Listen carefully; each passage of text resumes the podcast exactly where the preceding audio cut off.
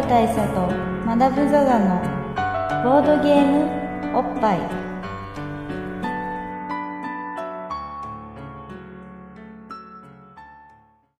バブル大佐とマダム・ザ・ザのボードゲームおっぱい毎回ドイツ即走のボードゲームカードゲームを一杯やりつつぼんやりざっくりご紹介しております MC1 のバブル大佐です MC にマダム・ザ・ザですいや鼻がね鼻がね通ってきたね。ちょっと通ってきましたね。通ってきた。今は俺は片鼻が通ってます。なるほど。つまりこうなんつうの？片腕を負傷しているような状態。まあいやまだ全然戦えるね。まあ何のこの状態話かというとこの後は花粉症なのであの前回、えーこの、まあ、前回なのか、まあ、多分前回になるんですけどこの回の前にあの告知だけの回っていうのを撮ったんですけどあの回は本当にしつこかったね。まあすごかったですね。うん。ちょっと反省してるところなんですけど、うん。まああのその時に大佐のあの喋りがあまり聞き取れないぐらい鼻が詰まってるっていう状態だったので、えーそれが続いております。まあ、このポッドキャストっていう声だけのメディアにおいて 発音がまともにできないっていうのはすごく致命的なことだよね。致命的ですね、まあ、だけどあのもちろん気にせずやりますよあとまあちょいちょいこの鼻をかむ音が入るっていうのはまあ今回も入るかもしれないんだけど。ね。あの僕の編集コストはちょっと上がっていそうねて。一応多分聞き苦しいところはちょっと音量下げるんじゃないかなって。いう鼻をかむやっぱチーンって音はねちょっとねまああのお聞き苦しいところはもう当然あると思うんですけど、まあ、さっきちょっとコンビニでこの保湿ティッシュを買ってきたからこれによってねとりあえず鼻をかんでも俺の俺のは鼻の下のあれはそうですね。だいぶ防がれるんですけどこれ皆さんにとっては関係ないことなんで大佐のダメージが減るだけでリスナーのダメージは減らないので。そう保湿鼻に潤いしっとり柔らかっていうねちょっと高いティッシュを買ったんですけど。花粉症ってのは大変みたいですね。まあでも今回はねこれなんせねちょっと今回特別な回でして。はい。あの普段の勃発と違って今回通常回なんですよ。あスペシャル感ある。スペシャル感あるわ。こういう逆転がね今起こってるわけ思ですよ。ってました通常回やります？そうなんと通常回をまあこれあれだよ。やっぱだから何のことはない普通のねご飯味噌汁納豆海苔みたいな食事が確かに貴重ですよね。そうそう今やね。っていう回でもあるんで、まあ、今回は通常回で普通にボードゲームとかの紹介をしてはい、いこうと思うんですけど今回はどんなゲームの紹介しますか？えー今回はですね えーもうなんせ久々の通常回なんでちゃんとちゃんとしたゲームドカンと。今ね今俺これね俺なりにねこれ今ここでこんな鼻かむのかと思ったでしょ。これ、ね、考えたというかタイトルとかぶせんのやめようと思って。前早め前。早めにやっ今日はこれですチーンってなるからそれえこれあれでしましたあの一応先に一声かけるシステムにああれか。鼻かむよそ話の途中で止まることないなるほど。はいはいまあということでですね、うあのまあ今回はだから面白いゲームを直球でゲームゲームらしいゲームでね。そうそうそうそう。うん。そう。これぞゲームだ。これぞゲームってゲームでも結構ハードルかかるけどね。どんそんなゲームあるかね。でも本当にまさにこれぞゲームだっていうザ・ゲームがあるんですよ。そんなゲームオブザゲームみたいなのもあるんですか？ゲームオブザ・ゲームみたいなゲームがあるんですよ。あるんですか？ゲームオブザスローンズみたいなのもあるんですか？あるんですスローンズではないスローンズじゃないけど。うん。そんなのはあるんですか？そう。その名も、えーザ・ゲームです。ザ・ゲーム。ザ・ゲーム。ジゲーム。ジ・ゲーム。ジではない。ジではないだろジではないけど。うん。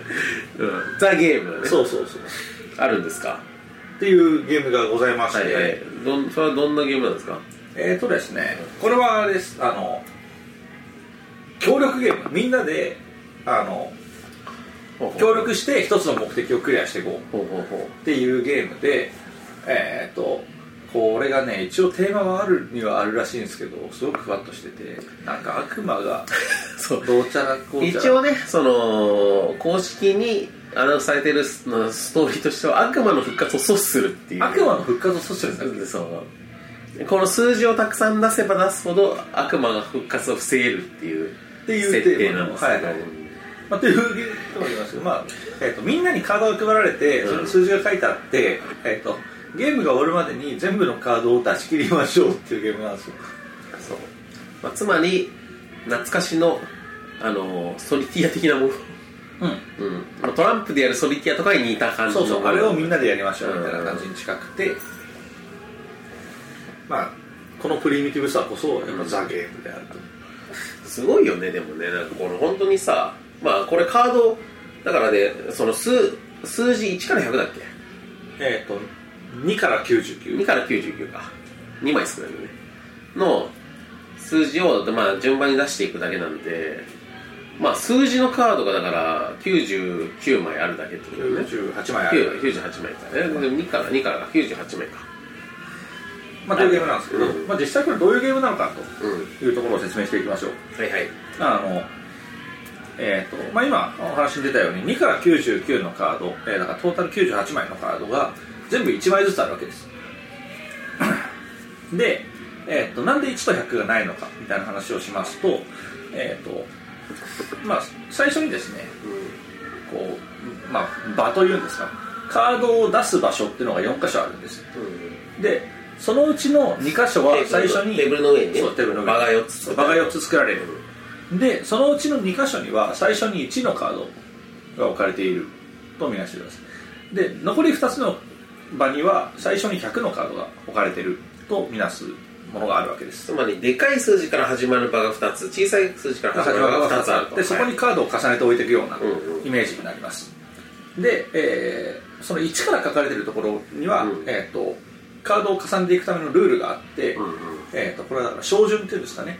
あの 1, 1だったら、えーとまあ、最初は1なんで2以上は出せますと。そこに5が置かれたら次は6以上を出せます、えーそこにまあ20が置かれたら21以上が置かれますみたいな感じで、まあ、それを要するに遡ってはいけない。下の数字を出しちゃいけないっていうのがその1で始まる場2つです。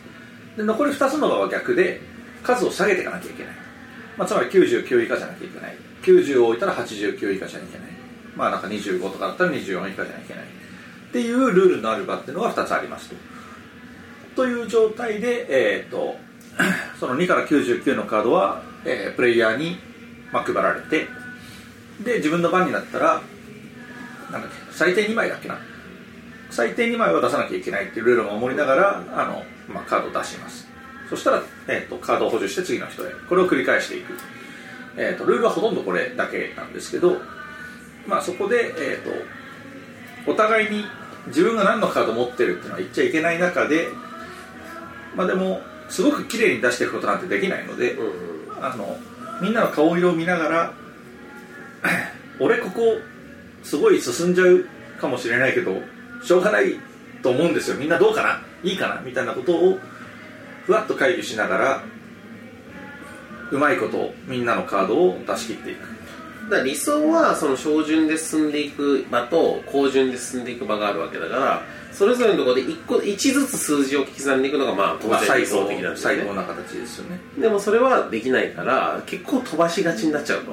そうですそうです、であこれ俺このカードしか出せないけどこれ出すと18飛ばすことになるけどみたいな。そうそうそうそう。死ぬほどジャンプするけどみたいな時に、あのまあ結構あるんですよ。例えば自分、えー、とこれは最自分の番だと2枚以上出さなきゃいけないんですけど、うん。まあこれゲームのプレイ人数によって最初に持ってるカードの枚数違うんですけどあの2枚以上だったら何枚出してもいいわけです。で出せば出すほどゴールに近づくっていうゲームでまあ 出したら出した枚数分かな？だったかえっ、と決められたその枚数になるまで、まあ、山から補充するみたいなルールなんで基本的に自分の前だったらカード出したいんですよ。うん。でまあ実際やってみると、まあ、例えば数字が10飛ぶぐらいのやつはあのできれば出したいなぐらいの空気になってくるわけですよ。まあ10ぐらい飛んじゃうからいいんじゃないですか。いいんじゃないですかってなんだけど他の人は実はそこに間にね。間のカードを23枚持ってたりする可能性もあるんででもそれは言えないのでそう。でそしてそれが10飛ぶよってことも言えないので、うん。ここほどほど、まあ、僕のやってる界隈ではあの格ゲーになぞらえられることがすごく多くて中パンチぐらい。大中小になってる。そうそう大中小。とかそうかするぐらいとかいろんな言い方をするんですけど。でその抽象的な表現だったらしてもいいんだよね。したらだったらしてもいい。だから6飛ばしますけどいいですかとかだと具体的に数字が具体的に書いちゃダメで。それはゲームが壊れちゃうんでダメなんですけど。結構いきますけどいいっすか？そうそうそう でもそこでだからあの、まあ、勘弁してくれと。そこに俺はちょうど2枚出せるんだと。とかあと1枚はそこに出せるんだけど2枚目がそこが空いてないともうすすごい超必超必殺レベルでダメージが来るからみたいな話をしながらじゃあ今はここまで止めとくかみたいなことをみんなでやってゴールを目指すと。いうゲームでございます。例えばあれだよね。その例えば場がさ照準に進んでだんだん増えていってる場で10の数字が今が出てますとはい。で、えーマダムがなんか例えば16の数字を持ってますと、うん。でこれ6飛ばしちゃう間の5個の数字飛ばしちゃうけど出していいかなみたいなのを思った時にマダムがこれけちょっと飛ばしちゃいますけどいいっすか？とかっつってで「いや飛ばされちゃ困るよ」っつって俺が178を持ってると実は。ああそうそうそう。でで飛ばされちゃ困るよ178出せなくなっちゃう困る。よマダムが例えば20とか21とかさまあそこまで飛ぶと飛ばしちゃったら困るから飛ばさないでと俺が出してやりしてとかっつってで俺がで17出しますって出すと「はい!」ってなるそうそう出せたじゃねえかよってなるんだけど、まあそれはお互いは知る由もないからっていうことなんですよね。っていう空気を読むゲーム。まあそうです。でかつこのゲームには一個すごく重要なルールがあって、うん。あのちょっと回復できるチャンスがあるんですよ。それはどういうことかっていうと、えー今出されてる数字よりもちょうど10個遡れる数字だったらそれを出してもいいというルールがあって、まあ、例えば1からあの照準で上がっていくものにで、まあ、なんだろう37とかが出されたとしたらあの普通は38以上しか出せないんだけども27はそこに重ねておいてもいいというルールがあるわけです。でこれによって回復ができる。で、と、さっきの高順下がっていく場合はその逆ですね、まあ、例えば70が出てたら80だったら出してもいいみたいなルールがあったりするのでそのカチカチ刻みたいみたいな時でも何か1枚出した瞬間に周りの人が そこで止めてくれっていうケースが結構あるわけです。それ言ってもいいんだなぜかは言えないっつって。ここがねこのゲームのすごく曖昧なところであのどこまで言っていいかの判定がね全然シビアじゃないそうだよね。直接数字が分かるようなこと言っちゃダメだよ、うん。みたいなこと書いてあるんですけど、まあ、例えばじゃあ30が出ててストップしてくれっつって、うん。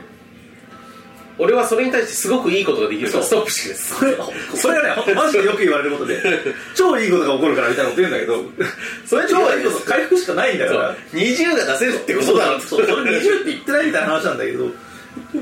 まあそれは一応いいということ一応我々の中ではいいということにされています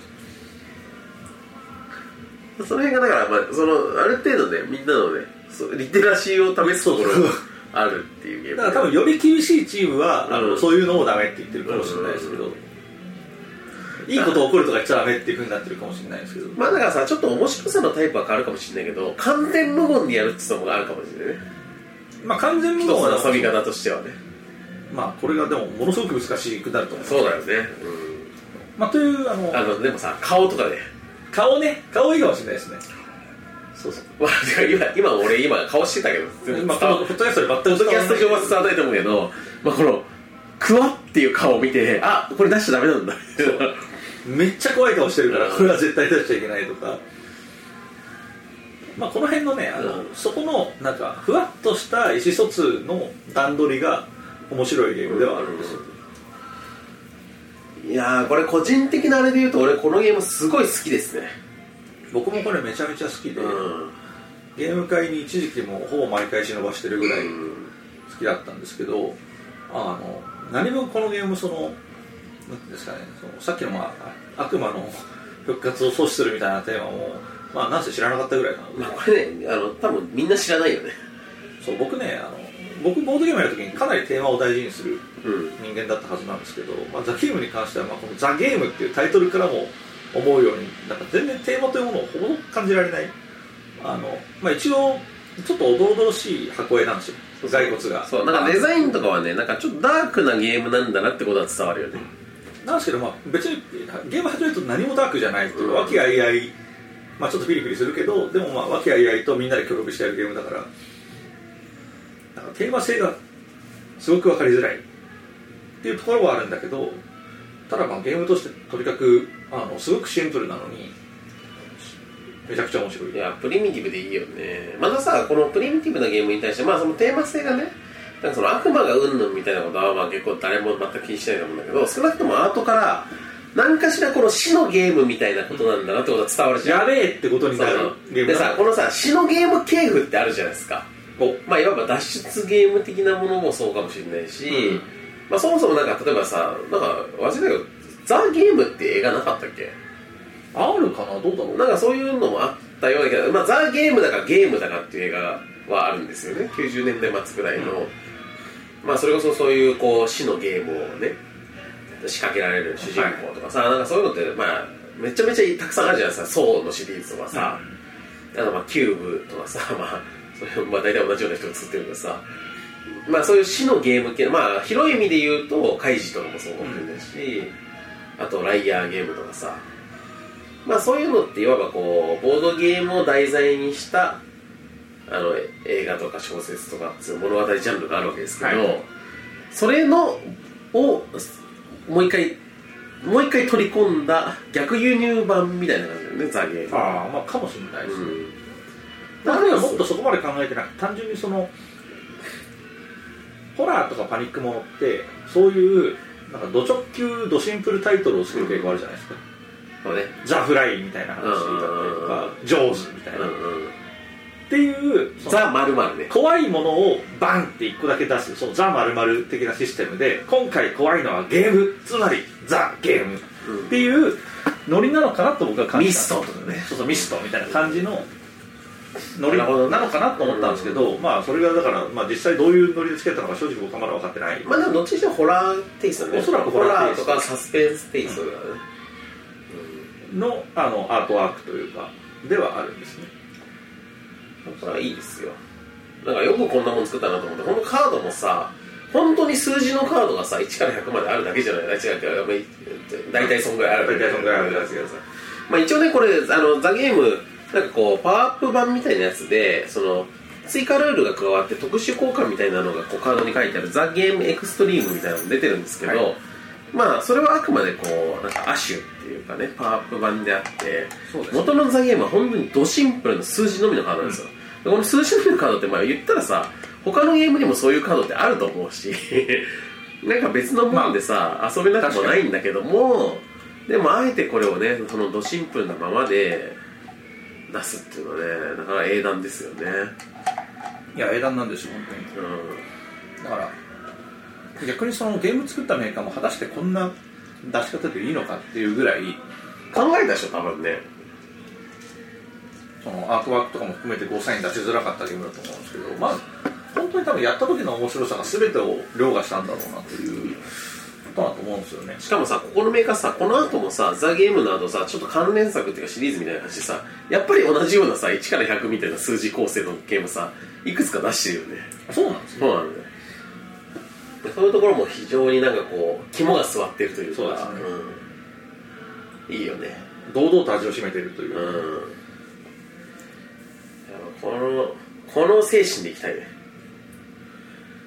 と思ってますね。その堂々とだからまあ要はこう商品として成立するかしないかとかよりもものの物の良しさ良さそうだシンプル。さ必要いやだからそれでさ必要じゃない何かを持ってしまうことってやっぱ人間あるわけですよ。ああそれはよくあります、無理やりおめえ おめえこのテーマで売ろうとしてるだろみたいなことあるし、うん。そういうのをしなくてもちゃんとお客さんなザ・ゲームって多分これ売れてると思うしさ。まあこれ実際動いてるんですよ。ねそうそうそう。そういうのをしなくてもちゃんとお客さんがついていくっていうのはボードゲームのいいところだなと思う。そうですね。あとあのまあこれちょっとあんまりいいことじゃないと思うんですけど、僕がボッパイでたまに言うあの、まあ、ボボトゲボッパイってあんまりこうね一応意識的にあのあんまりあんまり人を腐さないようにうんうんうん。しようかなみたいなところはあったりするんですけど、まあ確かにあんまりディスるようなまあ、ディステーマはそんなにないみたいなことを一応は意識してるんですよ、うん。まあ、たまに無あの無自覚にやったりとか、なんか面白がかっちゃってやっちゃうことあるんですけど。いいあちょっと入ります。ですね。でそういうのこれさかえってこのこと強調しちゃう結果になるいや大丈夫です。あの僕としては要するにね編集点が入ることがすごい重要なのここで切るってこともできる。ここから音量下げるとかができるから会話の途中だとすげえ俺の声もヒュンって下がる、はいはいはいどうぞどうぞ。はい。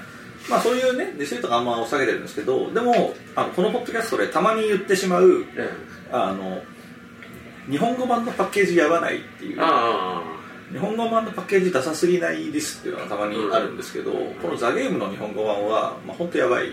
本当やばいですよ。これはねやっぱ元のやっぱシンプルコンセプトなだけにでも元ねかっこいいんですうんよ、すごくこうそのおしゃれホラー感というか、うんすごくねスタイリッシュなあれなんですけどこれは本当日本語版がねものすごくこうもはやコミカルですらある、うん。まあ、ちょっとした壊滅状態になるね。あれは本当近年近年まれに見るすごい日本語版作ってくれたなといううんまあなんでまあどこの会社とは申し上げませんけど、そうあれどうなんというところは申し上げておきたい。うん。まあ、やっぱシン元のデザインがシンプルなほどフォントの与える影響度がでかすぎるんだよね。でかすぎるんですよね。うん。でそれをあのなんですかね。そのたまに元の衣装を無視してすごいオリジナルの衣装を入れてくるケースがあるじゃないですか、で今回それ最たる例ですよ。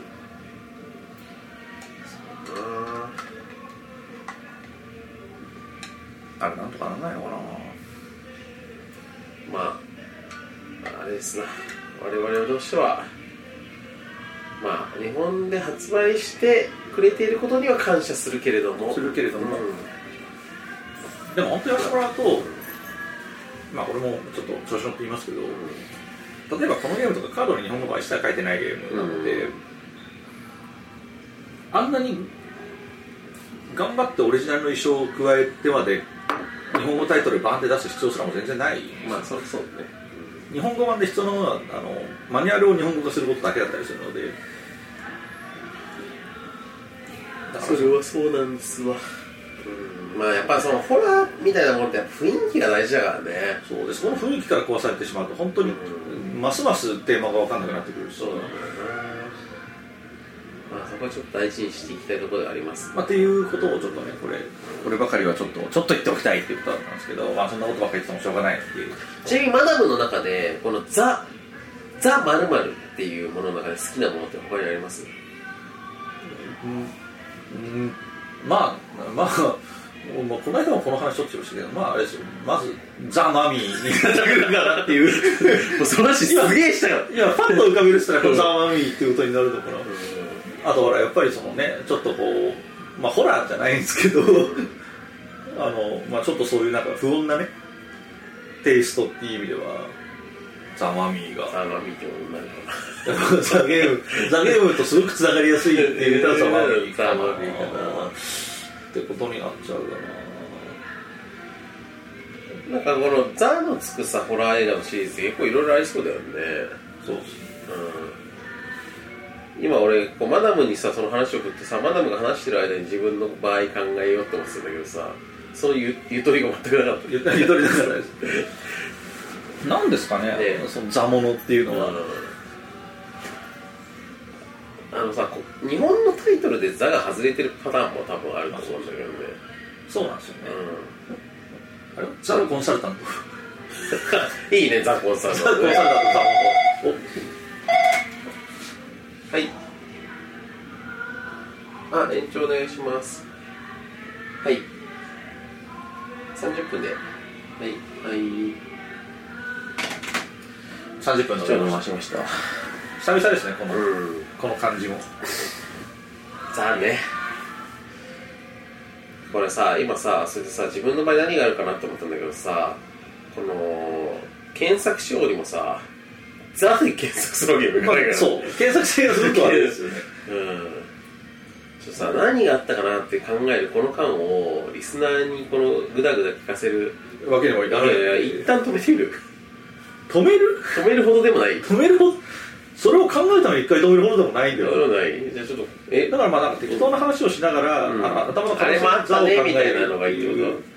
ザ・コンサルタントはいいよね。ザ・コンサルタントはいいザ、うん。いいザですよザ・コンサルタント皆さんご存知ですかね？あどうなんですかね。でもまあ結構売れたんでおっぱいでその話したことあったっけ？してないかもしれないですね。まあ、ザ・コンサルタントっていう映画がありまして、はい。えっ、とまあどんな話かっていうと冴えない税理士。経理士会計士。会計士。冴えない会計。士生真面目なで神経質な会計士が実は激強殺し屋。っ激強殺し屋。ていう話ですね。おそれシンプル。それだけですよね。まあこれもだからザ・ゲームばりのシンプルさをそういうことになりますね。持ってるよね。まああれなんですよ。なんで激痛殺し屋かっていうとその闇の世界のね裏社会っていうのがあるじゃないですか。世の中ね、裏社会の金の流れをあの会計する会計士のという裏の顔があるもんででそのさなんかこうマフィアとかのさその裏金のね流れをその人は知っちゃってるから、はい。まあ、場合によっちゃ口封じのためにバンバン殺されかけるわけなんだけどそれを自力で撃退するためにめちゃ必要なんだよ。ああなるほどね。そういうだから防衛のためのね。そうそうそう。自己防衛のために必要でめちゃ強になってるっていうこのザ・コンサルタントというかね、まあ、ザ・コンサルタントしかもねこれねあの放題なんですわああなるほど。そうだからこれは日本におけるザ。あザ。あ本来のタイトルなんですね。ザがついてザはついてるけどなんかその会計士っていうのの英英語なんであなんコン。あまあコンサルタントではない。コンサルタントではない。なんかまあ別の単語です。忘れましたが。へえ。うん。なんですよ。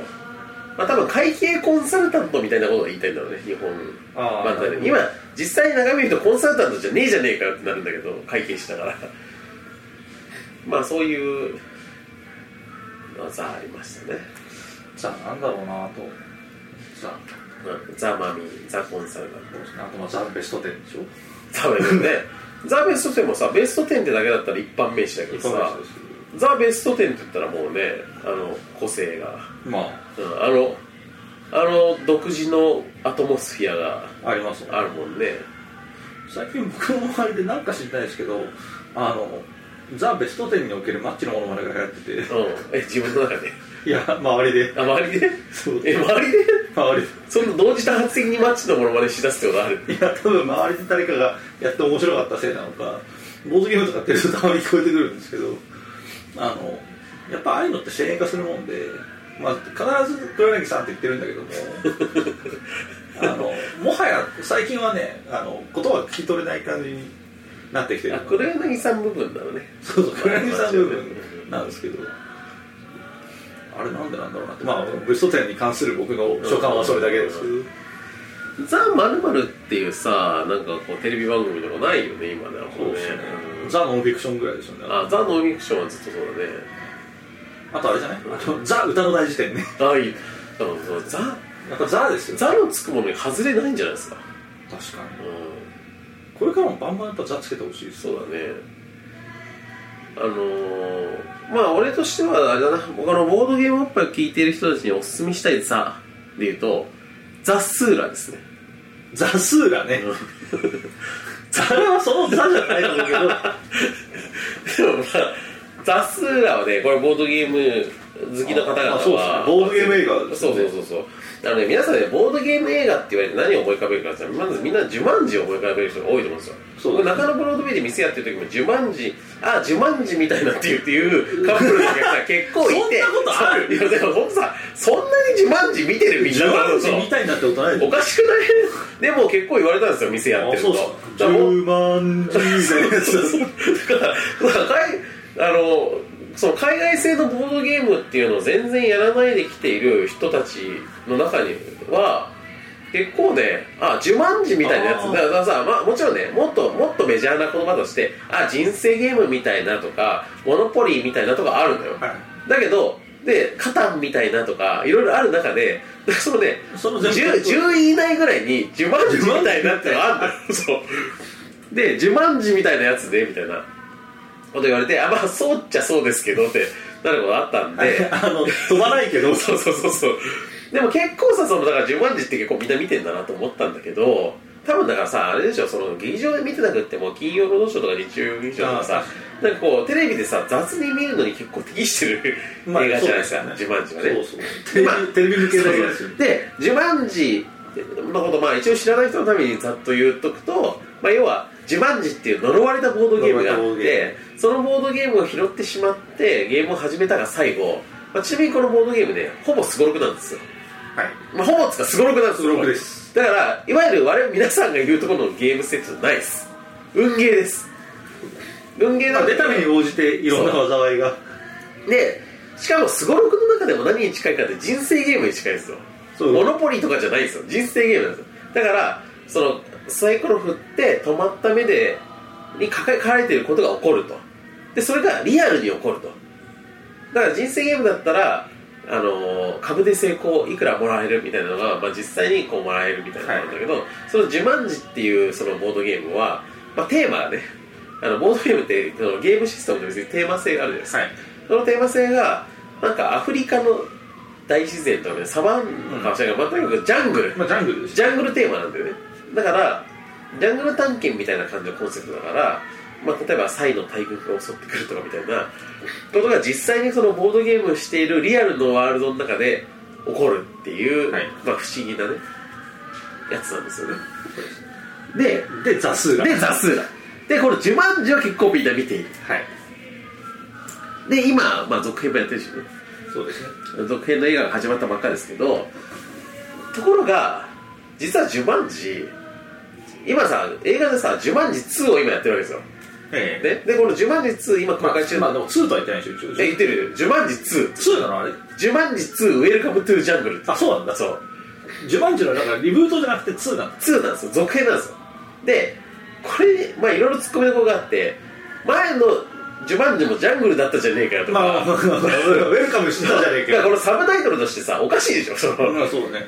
だってドラクエ1から2になった時にさ悪霊の神々だったら今回のボスはじゃあ邪神なんだなって話になるけどあのねその竜王に関することがサブタイトルについてたら1もそうだっただろうってなるじゃん。だ。からまあそういうんじゃない。伝説伝説の勇者だみたいな感じ、まあでもあのね Guns Roses の曲を使いたいがゆえの Welcome to Jungle。まあそうだね。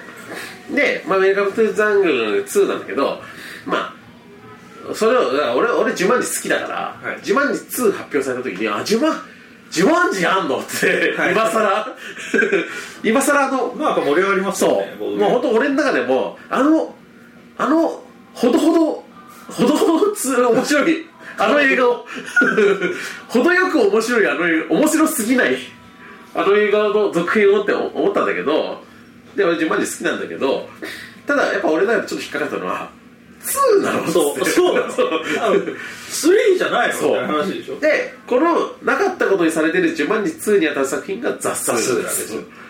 でザ・スーラっていうのはどういう映画かっていうとえっと、ザ・スーラっていう呪われたボードゲームがあってそれをたまたま始めてしまった子供たちが始めたらもうゴールするまでやめられないんだけどサイコロ振って止まったところに書いてある目に書いてある出来事が本当に起こっちゃうんだよね、まあ起こっちゃうんですよね。現実にね。へえ斬新。そう。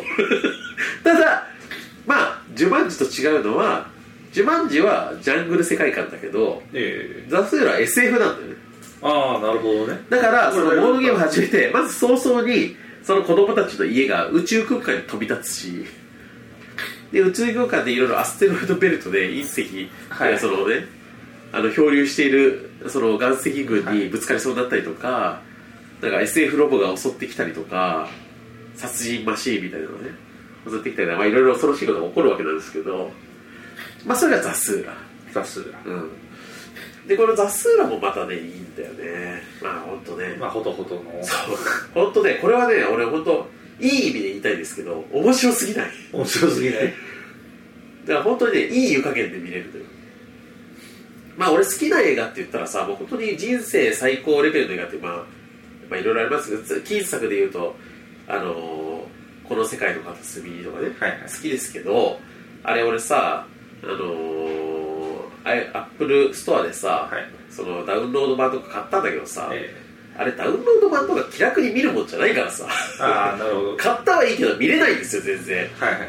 パワー持ってかれるしね。そう。だしやっぱりなんかこう見るときにはジーンとしてね。感動とかそう見るものだからなんかこうなんかこう飯とか食いながらなんかこうダラダラって見たりとかするようなもんじゃないんだけどこれがね10万字とか雑誌になってくるとねもう本当ね本当になんかちょっとパン食いながら見るみたいな。そうとにかくだらだらしながら見るそう。そう。だだけど別にそれでそれじゃあつまんないかっていうと全然面白くって。まあ言ったらね、まあ、食パンにねジャム塗ったみたいな感じの美味しさなんですよ。まあそうそうそう。そう雑雑。そう。そういう感じの愛すべき映画なんだけど。だからまあ皆さんねこのザ・スーラー見てくださいよ。そうですね。あの自自慢時1.5みたいな扱いだかもしれないけどそうねまあ、まあ、感覚で言うと1.1っていうでも完全にさその自慢時と完全に重ねた内容になってるからさあれこそ本当2なんだけどさまあまあ自慢時の DLC みたいな感じですよねそうだねあのスキン買いだよねほとんどスキンガイですスキンまあ、というザ・スーラーっていうそうでもね自慢時の映画はね1も2も結構ちゃんとした少年のね成長譚になってるんですよどっちもお話自体ははいはい。だからまあ言ったらまああのー劇場版のドラえもんみたいなもんで。えなんかのび太くんたちみたいななんかちょっとちょっとポンコツ気味な子供たちがちゃんと成長する話になっててそこもなんか地味にいいんだよね。えだから結構やっぱ見応えまあ見応えっていうところではもうこれも本当ほどほどなんですけど全くないわけじゃない。全然ね傑作とか名作とかじゃないんだけど普通に面白いんだよねそういうことで俺はおすすめなんですがでまあその今「ジュマンジ2」さあの、まあ、ついでついでだから言っとくと「ジュマンジ2」今公開中ですけど「ジュマンジ2」は今度は「ジュマンジ」っていう呪呪われたテレビゲームがあって。あビデオゲームになったそう。でそのみ呪われたビデオゲームを今度はまあ少年たちじゃなくてなんか高校生ぐらいのはい。やつなんだけど、まあ全2作はしょほんと小学生とかがね子供だからのよ男女4人組がそれやるんですよ。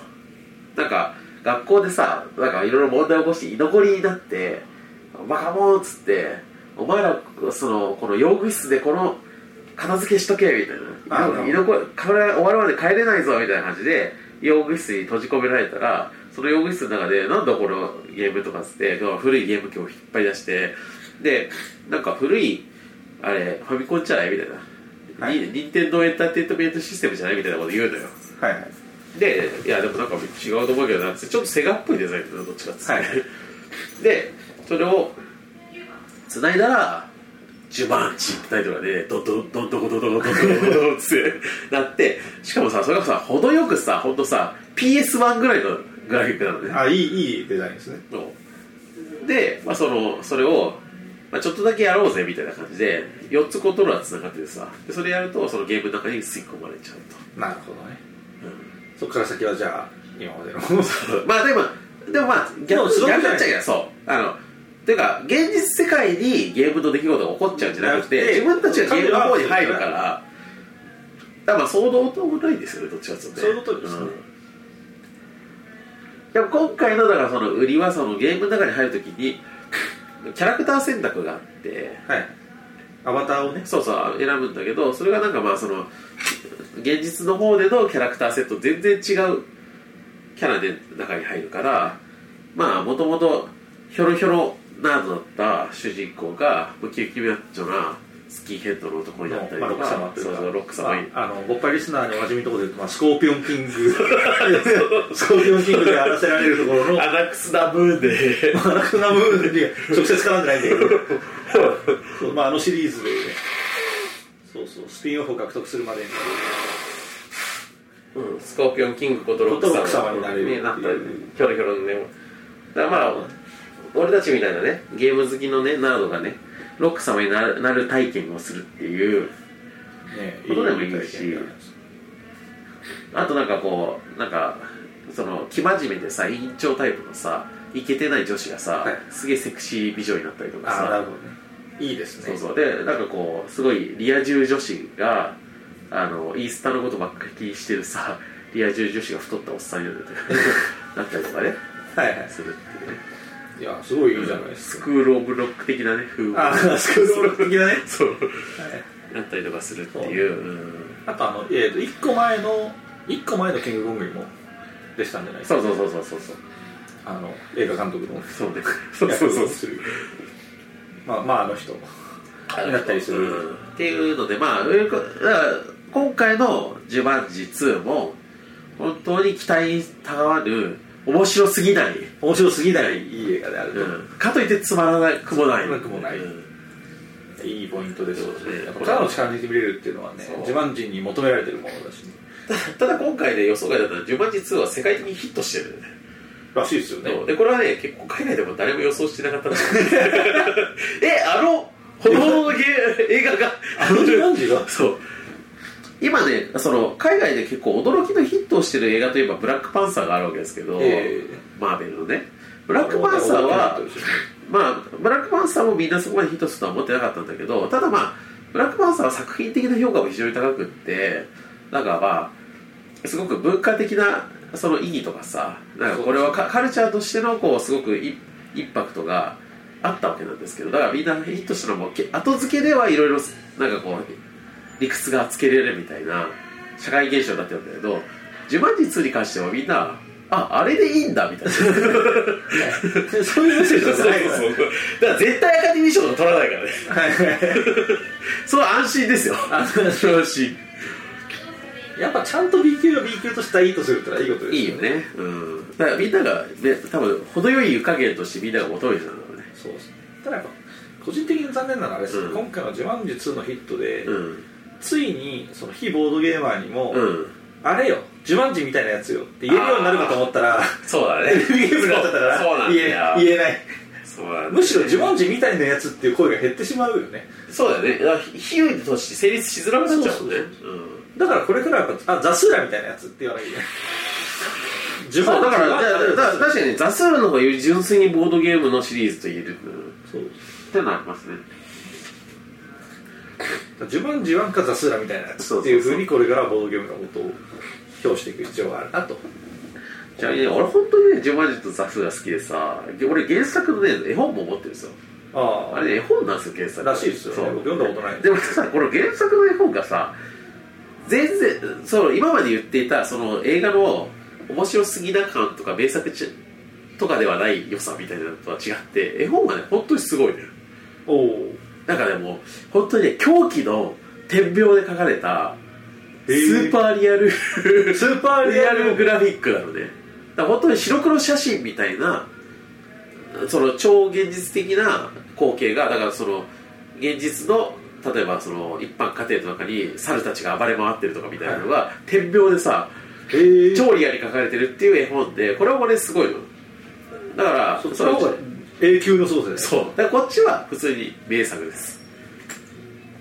でそれをまあ大衆化したみたいなのが映画版みたいな。映画版。そう。こっちはまあほどほどの空気感になった。そうそうそうそう。まあというわけでねまああのザ・ザ・ゲームのザ・スーラとザ・バビー。ザマミ とザ・コンサルタント。映画の話ばかりをしたということになります。でもまあゲームの話ではありますよね。そうそうジュマンジ2ちなみに最初さあの、まあ、あんまネタバレしないでおきますけどねボードゲームも出るは出るんですよ。あ出るは出る。出るは出るんですけど、まあ、ボードゲームに関する扱いという意味では、まあ、ボードゲーマーの皆さんはもうこれはねちょっとねああ。のちょっと不販ものかもしれないですね。あなるほどね。見たらね。まあそれはだからちょっと我々の世の中におけるボードゲームってやっぱまだまだこういう扱いなんだなっていうねはいはい。ものとしてちょっと見といてほしいんですけど、そこはまあちょっとカチンときながら、うん。ただまあその時のその呪いのボードゲームであるところのジュマンジの対応のなんていうかあのおおらかさ。そう。うん。まあ、まあ、まあ、あの具体的なことはネタバレしないですけど、まあ、今までのジュマンジシリーズに習って、今回のジュマンジ2でも、呪いのボードゲームが、なんか砂浜みたいなところから発掘されるんですよ。はいはいで、どんどこどこどこどんどこどこどこってなって、でなんだこれっつって、パカって開けて、ジュマンジって書いてあるボードゲームって、なんだボードゲームかみたいになって、うん興味ねえみたいな感じなんですよ。で、きでそんなことよりもっつってプレステをね、ああなるほど、うん。だからあのテレビテレビに向かってまあはい。ベラベラやってたらそしたらその晩その部屋でピカーって。あなるほど。ピカーってなってそれで次の日「ジュマンチ」っていうロムカセット。時代にそのして対応早いな対応早いですね。ジュマンジさん移植驚異のスピードで移植がだからやっぱあれですよ。だからやっぱリングとかもそうねそうそうそう VHS はそうなーっつってちょっとあのハードないからなーっつって夜ピカーピカッブルーレイがね。そう。でで再生機ないしなーっつっててクラウドにネトフリ。ネトフリに入ってる。あるいはアプリでね。アイコンがね。って使う。そうそうこんなアプリ入れたっけなそうそうねそうそう。で起動する。リング。で書いちゃってるけど。タイトル。最終的にはもうスマホから女が出てくるスタイル。そうそうだね。そうなるよね。あのインスタのね画面からね。出てくるっていう意味かもしれない。ですまあだからやっぱこのぐらいのね柔軟さが必要だなってところはあるよね。そうそうやっぱね。でもやっぱほらだってサメだってどんどん進化してきたわけじゃないですかそうだね。確かにジョーズの当時はまだ一匹のサメがのサメだったのが頭が増えたりとか竜巻に乗ったりとかあと幽霊になったりとかしたわけじゃないですか。目からなったりとかね。そうそう最近見たやばいのはあの便器からあそれこうあの普通のなんか人間の洋式トイレあるじゃないですか。あそこの便器から絶対出てこれないレベルのサメの背びれがボッて出てる。るあのスチール写真とかを見てすげえ見た超見たい。そうあの、まあ、トイレしてるとサメに食い殺されるらしい、えーなんてタイトルそう俺なんつったっけな。ちょっとねタイトルまでわかんないんですけど。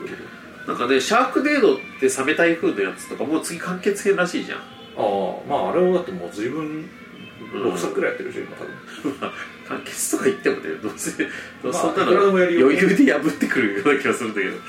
そう言ったらトレマーズだって何作出てんのかって話ですから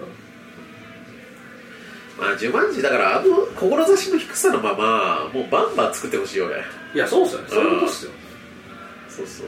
ガンガン作ってあのガンガン消費されていくっていうのがそうそうそうああいう映画の一番いい姿でそうあのね「呪文字」シリーズって実はね、まあ、コンスタントってわけじゃないんですけどすごくねあの店舗があるんですよちゃんと。あの確かね周期的にはねほぼ江戸一周ぐらい。12年ごとってこと？なんか10年か12年かごとぐらいに出ていてだからその呪文字がねだからそう呪文字あでもそう確かにそうだ。90何年かでしょ？90多分知らんけど98年とかそんぐらい6年とか8年とかそんぐらいの頃に1作目があってで2006年だか8年だかぐらいの頃にザ・スーラがあってそうそう。そこそういうの空いてんだなそうそう。で2018年の今ジバイスがだからね実はあのシリーズコンスタントに作られてるって言ってもいいのではっていうそういえばさ確かさまあちょっと俺の記憶が確かならば間違ってることも多いですけどザ・スーラの監督ジョン・ファブローですよ確か。アイアンマンアイアンマンの。え嘘？そう。そんなことある？確かねアイアンマン撮る前の代表作みたいなあの人の感じだったような気がするけどな。マジ？ただねやっぱね面白いですよ普通にちょっと調べてみますか。じゃあスーラちょっとさすがに間違ってあジョン・ファブローです。でしょ？そう。あ本当だわ。そうなんですよ。だからアメコミ映画好きの方々はねアイアンマンの要はルーツがそこにね。そういうことですね、へうん。あるから。え。だからボードゲームとアイアンマンが好きな人たちは当然見るでしょ。じゃこれは見あざるを得ないうんで。すねやっぱり。えーこれは意外だな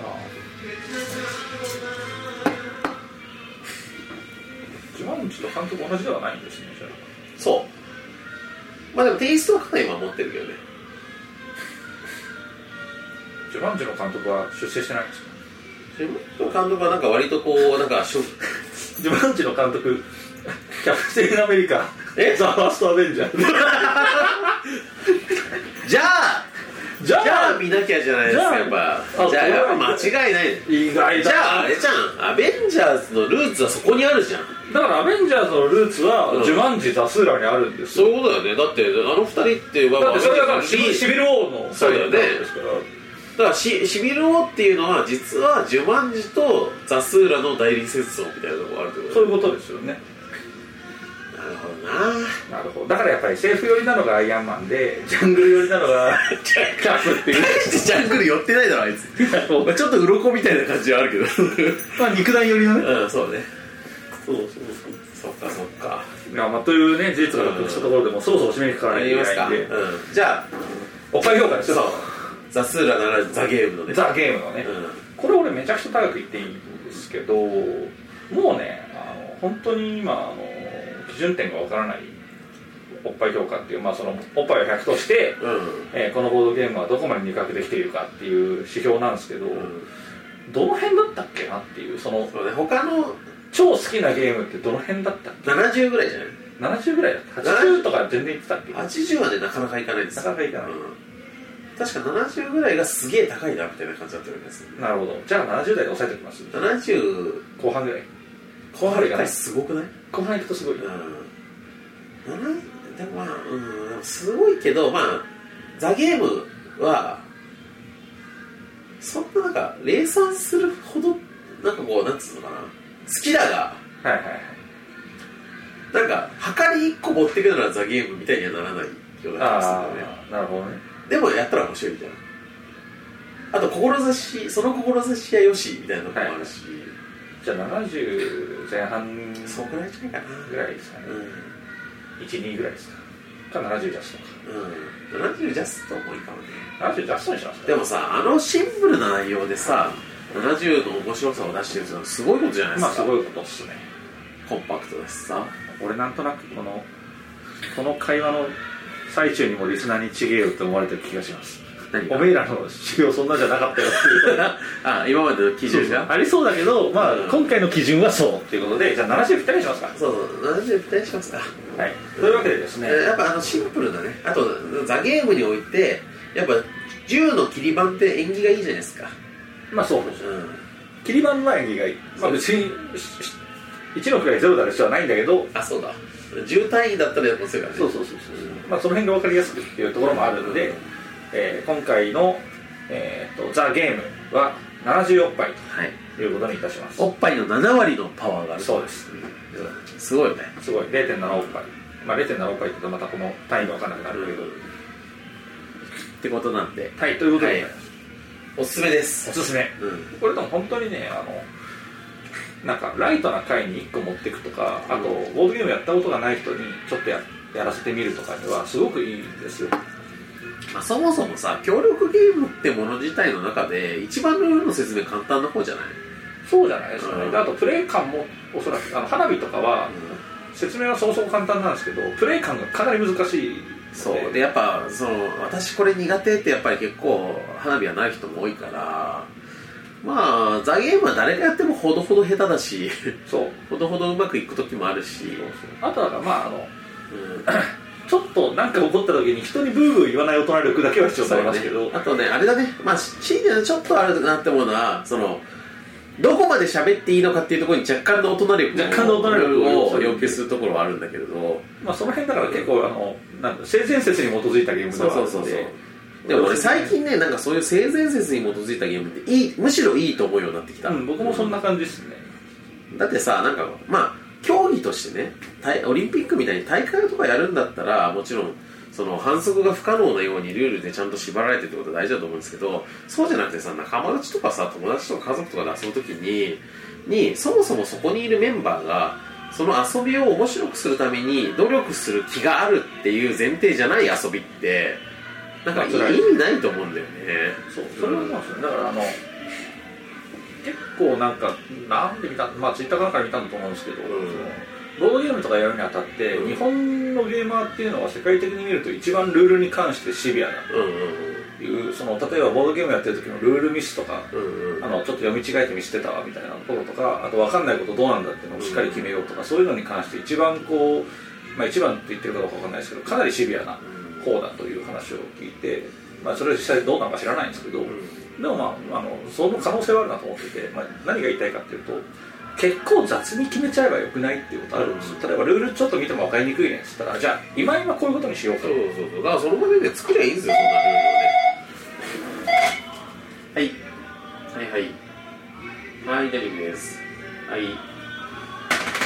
10分前だそうだからちょうどいいんじゃないですかね、そうですね。ん、だからまあねなんかそのなんかこのザ・ゲームなんかこうなんか批評的な気持ちでさどんなもんだべっつってやってなんかこう結構なんかこうどこまで喋ったらいいのかも曖昧だしなんかこのこのゲームに対してまあいわばベストベストなプレイングというかさベストな戦略を取るとこういうつまんないことになっちゃうよねとかみたいなそういうことはあるかもしれないんだけどでもそうじゃなくってなんかもっとこうねあのなんていうんですかまあその、まあ、楽しむ気でやれば結構面白いなって思ってるね、うん。まあシンプルなゲームなだけに結構その遊ぶ側のその雰囲気とかが影響するところはあるような気がするけど。でもまあ面白いと思いますよ。まあ、これかなり面白いしやっぱりこうなんかみんなでやりのやいの、まあ、変な話イチャイチャしながらやるうんうん。感じの協力ゲームだったりするので。で、まあ、結構難しいんですよこれ、うん。あのクリアするの結構難しい、そうそうクリアできるけどまあ協力ゲームってみんなそうですけど失敗したってなってで悔しいもう一回っていうのが面白いところそういうことです、うん。なのでまあ本当にあの 誰にでもおすすめしたいゲームではあります。まあ、できるかどうかってのはちょっと分かんないかもしれないですけど。まあ、ということで。ね、なんかこのシンプルなゲームをさ面白いものとして成り立たせようと思った時にさあの死のゲームみたいなさこれを成功させないと悪魔が復活して世界が滅びるよとかみたいななあのストーリー立てにしてるのかもまあ雰囲気作りとしてはいいですよね。まあ確かに。うん。そこでまあちょっとあの、まあ、茶番感はあるかもしれないけどそういう雰囲気を煽ってね。いやだってさ、まあ、無理やりつなげるようですけど呪文字とかも要はあれ運ゲーですごいサイコロを振っていくだけなんだけどやっぱりなんであそれで面白くなるのかするとそれの結果次第でマジで命の危険にある命がやばいっていうのがあでこう本当にもう、ま家がむちゃくちゃになったりとかさ街がむちゃくちゃになったりとか自分の命が危険されたりとかするわけじゃないですか。あそう今回のねあのね「呪文字2」で全2作に比べて明確に良くなった点も1個あって、はい。それはねあの残機数があるってことなんですよ。あライフが3つなのよ。だから 死ぬのよ。あなるほどそれはさ今今までのさジュマンジとザスーラはなぜ主人公たちが子供だから命の危険はあるけど死ななかった絶対死なないだろう。小学生がだって惨殺される場面とかさ見たくないしさ、はい。映画として成立しないでしょだけど今回は結構ねバンバン死ぬのよ。だって4人メンバーがいてさ3回3ライフがあるからさ、まあ、2回まで死ねるわけじゃん。ってことは都合さ8回までは死ぬわけよ延べ。なるほどね。それ以上死ぬと本当にキャラが人間がロストしてしまうんだけど、だからねその死ぬシーンが描けるっていうところがまあいいなって思ったね。でなんかそのそういうなんかこうあのこれが失敗したら死ぬって思ってやるとどんなクソゲーでも面白いというところもあるからまあこのザ・ゲームの場合は別にクソゲーなわけではないんだけれどもなんかそういうちょっとヒリヒリした気持ちで絶対に成功させんべいみたいな感じでやると面白いかもしれない。確かに、うんまあその空気感でやったことないんだけど、うん。やってみると面白いかもしれないですね、という感じでしたね。はい。はいじゃあ、えー、と大丈夫かな？告知を一応さらっとしていきましょう。はい。はい。えー、とボードゲームおっぱいツイッターアカウントがあります。ボードゲームアンダースコープ、まあ、この辺はあの検索。はい。はい。ボードゲームおっぱいではい。ツイッターで検索してください。やると出る、はい、Facebook でも出る、はい。はい。えー、iTunes でも出る、はい。終了。はい。そして、えー直近のイベントとしては、えーちょっとこれがいつ配信されるかわかんないですけど、すでに過去のことになっている可能性もありますが、えー4月15日日曜日、えー午後2時から、えー YouTube で「なるほどザ生もっぱい春の祭典スペシャル」という題して生配信をします、はい。でこれはつあの YouTube 上でやるので、まあ、それのアカウントというかそのアドレスに関しては、えっとツイッターで告知してるからツイッターのリンクから行ってください、はい。まあ、Facebook でも載ってるかも。はいですけど、Twitter が一番安全ですで午後2時から夕方6時ぐらいまでの間ダラダラと酒を飲みながら配信をして皆さんにも酒飲みながら聞いてくれたら嬉しいなみたいなはい。そんな感じのはいなっております。としたイベントでござはい。でもいます、もちろんあの特に予約とかもいないし無料です。はい。でもう一つ。えーもう一つは、えー4月29日に、えー高東京高円寺はすごろく屋さんの、えーイイベントスペース巣箱というところで、えー偏愛ゲーム会というイベントをやります、はい。でこれは、えー、と勃発編ということで、えー、と僕ら勃発 MC2 人が、ええー自分たちの選んだ愛してるゲーム。えそうそう。で偏愛で偏って愛しているゲームだからまあ俺たちは好きだけど世の中ではどうか知りませんよっていう偏ったおすすめゲームを紹介するのとあとまあこの勃発のえー、と公式オフ会的なね意味合いもあるのうんでそう勃発ゆかりのゲームたちもあるかもしれない。えーと紹介もするしみんなで遊ぼうみたいな。うん、みたいな体裁でもあるので、そうそう。で今ゲームのセレクトはまだ今してる最中なんですけど、まあ、例えばですけど、えー第2回ね。